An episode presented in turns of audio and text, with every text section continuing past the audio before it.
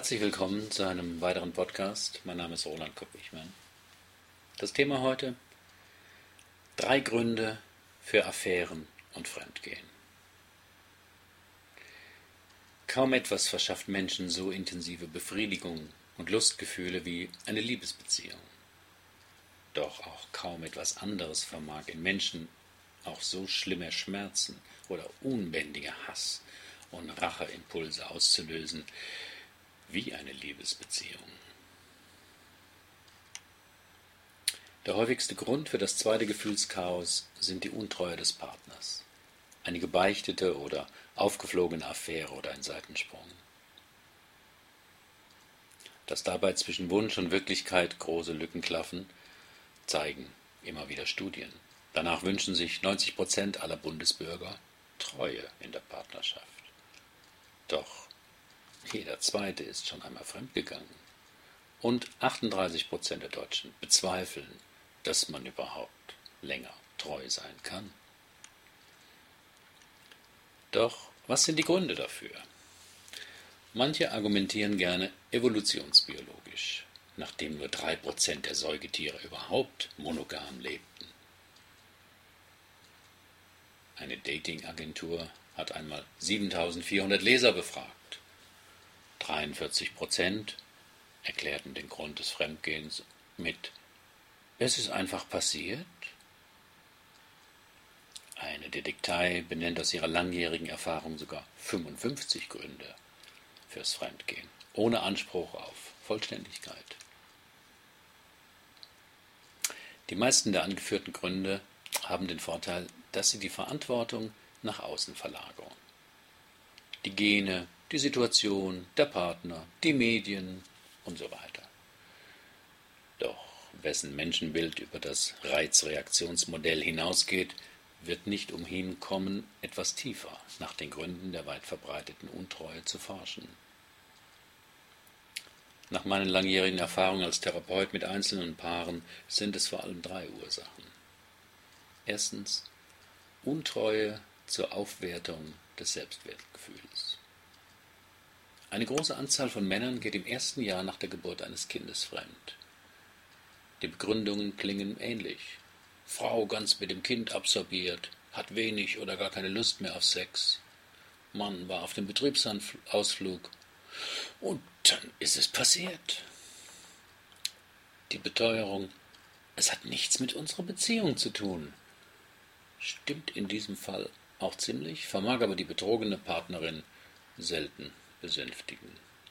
Dass Männer oft während des ersten Babyjahrs fremdgehen, auch wenn sie sich das Kind sehr gewünscht haben, hat mehr mit der narzisstischen Bedürftigkeit des Untreuen zu tun.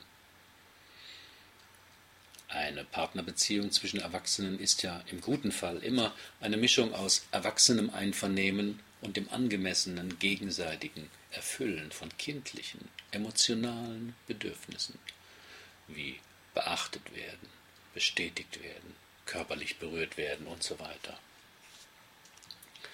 Nun fordert all dies der Säugling, Tag und Nacht. Und wenn seine Bedürfnisse nicht sofort erfüllt werden, erfolgt ohrenbetäubendes, ausdauerndes Gebrüll. Da braucht es einen enormen Vorrat an Selbstbeherrschung und eine gut regulierte Kränkungsverarbeitung, um eine solche Zurücksetzung durch den Säugling nicht persönlich zu nehmen als Mann und sich das Ersehnte nicht andernorts zu holen. Doch Fremdgehen zur Aufwertung des eigenen Selbstgefühls ist nicht auf diese bestimmten Zeiten oder auf Männer beschränkt. Wer aus welchen Gründen auch immer an seiner Attraktivität zweifelt, kann auf die Idee kommen, seinen Marktwert zu testen. Zuweilen ist es auch eine Mischung aus Rache und dem Wunsch nach Bestätigung, wenn betrogene Partner ihrerseits fremdgehen. Bisweilen in der merkantilen Logik, dass man jetzt auch eine Sünde gut habe. Zweitens. Untreue als, als Angst vor Nähe. Ein häufiges Muster, dem ich in meiner Praxis bei Männern und Frauen begegne. Die Beziehung ist gut, aber nach einer bestimmten Zeit geht der Betreffende fremd. Manche sind darüber verunsichert, ja sogar bestürzt, weil sie andererseits ihren Partner lieben und keine Trennungsabsichten hegen. Die meisten Menschen wünschen sich eine harmonische Beziehung. Doch da eine erwachsene Partnerbeziehung auch immer von den kindlichen Beziehungserfahrungen geprägt ist, kann die Erfüllung dieses Wunsches auch Ausbruchsversuche begünstigen. Denn die ersehnte Harmonie kommt auch einher mit einer erlebten Abhängigkeit vom anderen. Wer befreit aufatmet, wenn der Partner mal einen Abend alleine weggeht, hat vielleicht im Zusammensein schon zu viele Kompromisse gemacht oder unterwirft sich dem als größer und machtvoll erlebten Partner. Die Zweisamkeit wird zur erdrückenden Nähe. Mit wem ich mich so gut fühle, der hat Macht über mich, ist die unbewusst auftauchende Angst des kindlichen Teils des Erwachsenen. Kann diese Angst nicht erkannt oder kommuniziert werden, drängt es den Betreffenden manchmal dazu, diese Angst vor zu viel Nähe anderweitig zu regulieren. Und ein Seitensprung, für dessen Aufdeckung oft derjenige auch noch durch vergessene Hotelrechnungen im Jackett oder schlechte Alibis sorgt, sorgt vorhersagbar für großen Abstand in der Partnerschaft.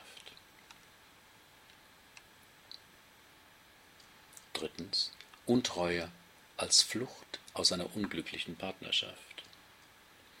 Nach dem zweiten Satz der Thermodynamik wird alles von alleine schlechter.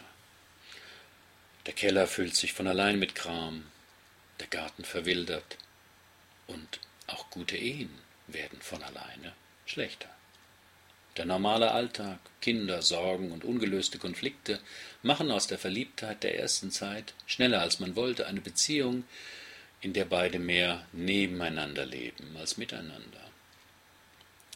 Dauert dieser Prozess über Jahre und wird nicht sortiert und aufgeräumt, wie im Keller, wird die Beziehung irgendwann zu einer Wohngemeinschaft zum Zwecke der Kinderaufzucht und Hypothekentilgung. Die erlebte Bindung wird eher als Gefängnis oder Gebundensein erlebt, denn als lebendiges Verbundensein. Wir haben uns auseinandergelebt, ist dann die Standarderklärung, die etwas Wahres beschreibt. Das Auseinanderdriften wurde zu spät realisiert oder nicht entschlossen genug kommuniziert. Eine Affäre ist dann wie ein Eintauchen in das erfrischende Bad der verloren geglaubten Lebendigkeit. Schafft es ein Paar nicht, jenseits des Alltags sich immer wieder Zeiten zu organisieren, sich als Mann und Frau zu erleben und bleiben viele Konflikte ungelöst, legt sich mit der Zeit unweigerlich der Mehltau einer erstarrenden Liebe über die beiden. So ist es auch zu verstehen, dass immer mehr Frauen jenseits der 40 sich einen Geliebten suchen und den Partner nach einiger Zeit auch verlassen. Die aktive Elternzeit neigt sich dem Ende zu und beim Blick auf den Zustand der Partnerschaft wenden sich viele Frauen ab, mit Grausen, hin zu jemand Erfreulicherem. Wohingegen Männer eher dazu tendieren, Dreiecksbeziehungen über lange Zeit geheim und aufrecht zu erhalten. Sie wollen sich nicht entscheiden, suchen das Angenehme mit dem Nützlichen zu verbinden. Wie geht man mit Untreue um? Die gängigste Form ist das Verheimlichen, gepaart mit dem Herunterspielen der Bedeutung. Es war ja nur Sex. Das hat mit unserer Beziehung überhaupt nichts zu tun. Wer dies versucht, braucht ein gutes Gedächtnis und eine gehörige Unempfindlichkeit für Schuldgefühle. Doch den inneren Zwiespalt kann einem keiner abnehmen. Denn meist geht es ja bei einem heimlichen Dreiecksverhältnis um den Versuch, die Polaritäten Bindung und Freisein zu leben. Wenn das in der Paarbeziehung nicht gelingt, weil er sich zu wenig abgrenzt, versucht er es eben mit zwei Menschen. Im Modell der offenen Ehe, wo Außenbeziehungen generell akzeptiert werden, ist der Versuch, die Bedürfnisse von Sicherheit und Aufregung gleichermaßen zu erfüllen, sichtbar. Mag dies anfangs noch gut gehen, überfordern sich jedoch manche Menschen selbst mit dem Anspruch, eifersuchtslos und wohlwollend auf die neue Flamme des Partners zu schauen. Es gibt kein Patentrezept für die Liebe. Jedes Jahr, jedes Paar muss nach der Verliebtheitsphase seinen eigenen Weg finden, im Zusammensein eine alltagstaugliche und trotzdem lebendige Partnerschaft zu gestalten. Dazu gehört sicher eine gute Kommunikation und die Bereitschaft, über viele Entscheidungen konstruktiv zu verhandeln. Die Fähigkeit, auch kleine Konflikte möglichst nicht anzuhäufen, sondern zufriedenstellend zu lösen, ist wichtig. Doch halte ich wenig von Idealen und Beziehungsbauplänen.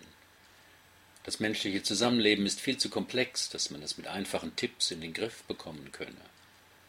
Auch der gegenseitige Schwur auf absolute Treue garantiert nicht die innere Lebendigkeit als Paar. Fremdgehen ist nicht per se böse, sondern bringt auch oft die vergrabenen Konflikte eines Paars ans Licht. Partner, die dann von sofortigen Bestrafungs- oder Trennungsreaktionen Abstand halten können und sich mit den eigentlichen Problemen befassen, haben eine ganz gute Prognose als Paar. Doch Untreue wirkt auch deshalb auf den Betrogenen so stark, weil es unbewusst die ungeheure Angst vor Verlassenwerden wachruft. Weniger das Verlassenwerden als Erwachsenen. Das weiß jeder nach einer Weile, dass er das handhaben kann, sondern es ist das kindliche Entsetzen des frühen Verlassenwerdens durch die Mutter. Und diese Reaktion kann man nicht abstellen, sondern nur liebevoll betrachten und in sich bewegen und bearbeiten. Herzlichen Dank für Ihre Aufmerksamkeit. Bis zum nächsten Mal.